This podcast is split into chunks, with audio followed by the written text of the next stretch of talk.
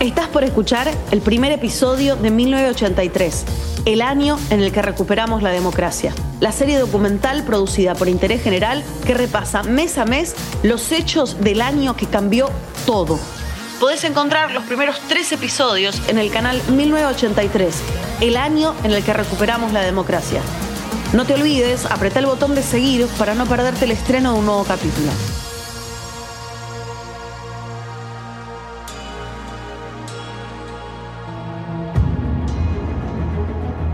...1983... ...el año en el que recuperamos la democracia. Tenemos todos... ...la enorme responsabilidad... ...de asegurar hoy y para los tiempos la democracia y el respeto por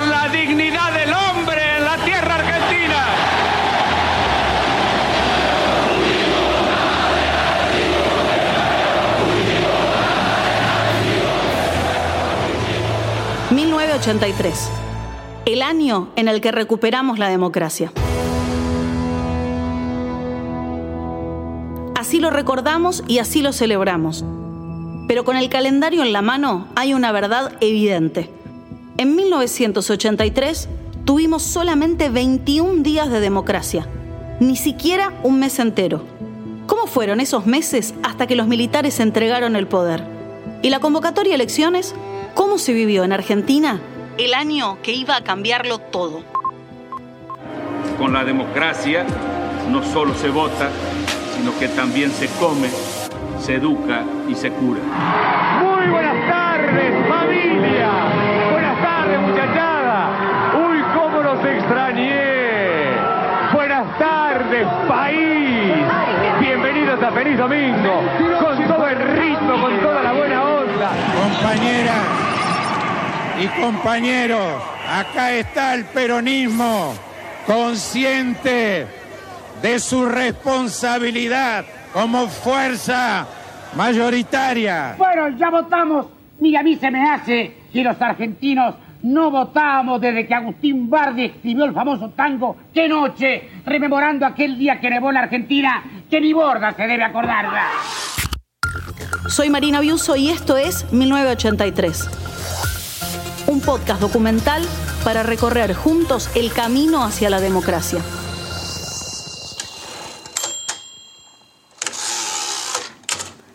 enero de 1983.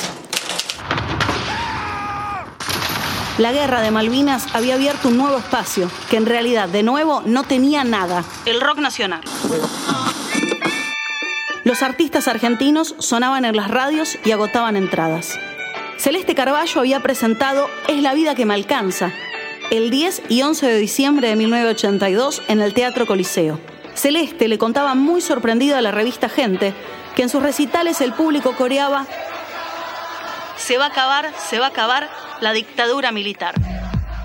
Era una promesa que la Junta había hecho a la población, pero todavía continuaba sin fecha. Una semana más tarde, el 26 de diciembre de 1982, Charlie García cerraba su show en Ferro tocando No Bombardé en Buenos Aires, mientras se destruía la escenografía de una ciudad que había creado la artista Renata Yusheng el coro del público era el mismo.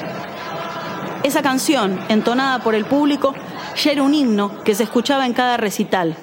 También llegaba a otros oídos, los oídos de los que aún tomaban las decisiones. 8 de enero de 1983. Desde el Reino Unido, Margaret Thatcher visitaba las Islas Malvinas, triunfal ocho meses después de la rendición argentina. If one looks at it from the viewpoint of the Falkland Islanders, their loyalty is total. Their loyalty to our way of life, their loyalty to everything for which we stand. And time after time they come up and thank Britain what she's done. La Dama de Hierro daba su discurso diciendo que los isleños estaban agradecidos y que vivían alineados con las costumbres británicas. El ministro de Asuntos Exteriores, Juan Aguirre Lanari, consideró entonces la visita como un nuevo acto de provocación y soberbia. 11 de enero de 1983. En Buenos Aires, la redacción de la revista Humor diseñaba un número con Cristino Nicolai de Sentapa. Era una caricatura del jefe del ejército, en patineta, pero perdiendo el equilibrio, con la justicia detrás. Yo le diría que realmente me siento realizado. El que ingresa al Colegio Militar de la Nación, creo que su mejor y más legítima aspiración es llegar a ser comandante en jefe del ejército. Yo ingresé al Colegio Militar por vocación, por amor a la profesión. No me ha ido mal en la carrera y afortunadamente tuve el galardón de llegar a ser comandante en jefe del ejército, que es la máxima aspiración para un soldado argentino. Nicolaides no tenía sentido del humor ni tolerancia a la crítica. El número nunca llegó a los kioscos, fue censurado y secuestrado. Mientras tanto, el verano. Parque Interama, la vuelta al mundo de las sensaciones. Muchísimos juegos nuevos y toda la diversión para toda la familia. Interama, el parque de diversiones más grande de América Latina. Venga a conocerlo. Guíese por la Torre de Interama, el punto más alto de Buenos Aires. Interama es la gran aventura.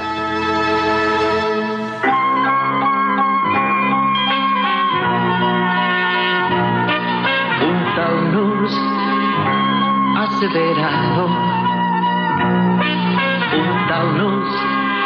hace las vacaciones. Y el verano, los paisajes, momentos, palabras y puestas de sol. Luz y color y gente feliz. Un Taunus hace verano. 6 de enero. Pato Filiol festejaba con un mega evento sus 400 partidos en River. Entre los invitados destacaban el loco Gatti y el boxeador Carlos Monzón.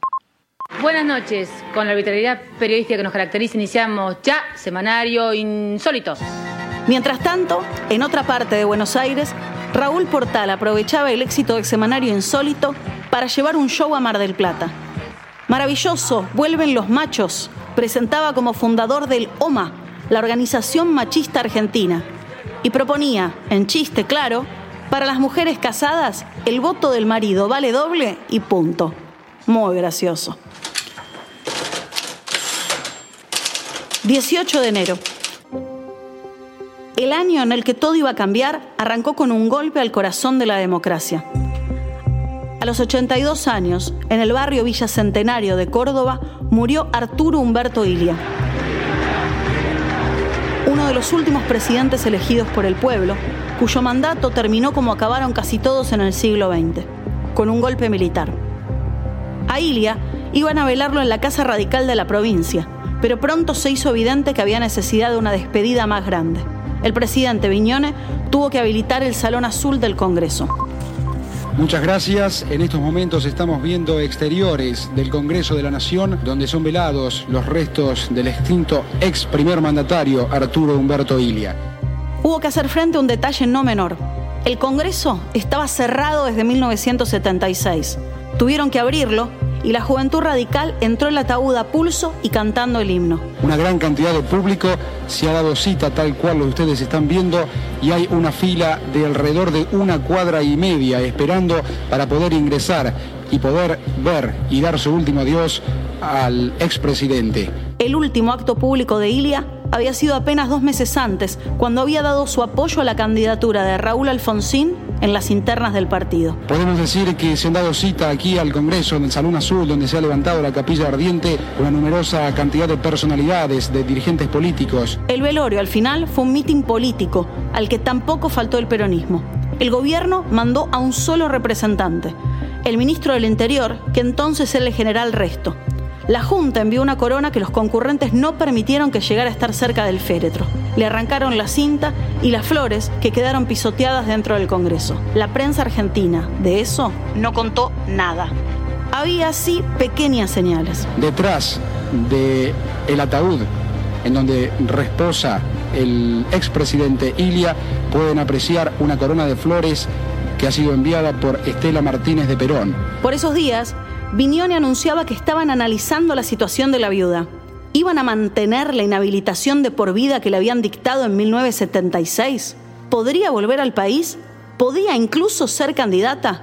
Para algunos, la idea no era descabellada. 31 de enero. A la Junta Militar se le agotaba el tiempo de su propia transición. Críticas cada vez menos temerosas, manifestaciones cada vez más grandes. El mes cerraba con una noticia electoral para tratar de contener la ansiedad popular. Las elecciones serían todas el mismo día. Y el plural de elecciones es intencional. Después de siete años de dictadura, había que elegir absolutamente todo. Intendentes, diputados, senadores, gobernadores y por supuesto presidente. El gobierno militar no decía cuándo, pero sí que iba a ser todo a la vez y en todo el país. Argentina iba a decidir cada cargo que dependiera del voto popular que al fin estaba llegando. El mes que viene. La confirmación iba a ser en febrero. Elecciones en octubre y entrega de mando en diciembre. No, no, no. La Junta Militar tenía otros planes. 1983 estuvo a punto de pasar entero sin democracia. General, ¿el gobierno será entregado a quien sea el ganador de las próximas elecciones? Hay preguntas que yo deseo que me la hagan bien clarita. A ver, por favor, dígame qué es lo que me quiere preguntar. Cualquiera sea el triunfador en el próximo comicio, ¿va a ser el que vaya a seguir el gobierno? Yo le pregunto a usted, si no se hiciera así, ¿qué sucede? Eso yo le pregunto. No, no, contéstele a usted la pregunta. ¿Por qué quiere que se la conteste No, yo? no sé qué- yo la respuesta mía es esta. En una verdadera democracia se va a una solución y la solución que se dé es la que se debe respetar. Ahora, la otra pregunta que usted quiere contener en su interrogatorio, resuelva hacerla usted mismo. No dejes de buscar los primeros tres episodios en el canal 1983, el año en el que recuperamos la democracia. Y ya que pasás por ahí, apretá el botón de seguir para no perderte el estreno de un nuevo capítulo cada mes.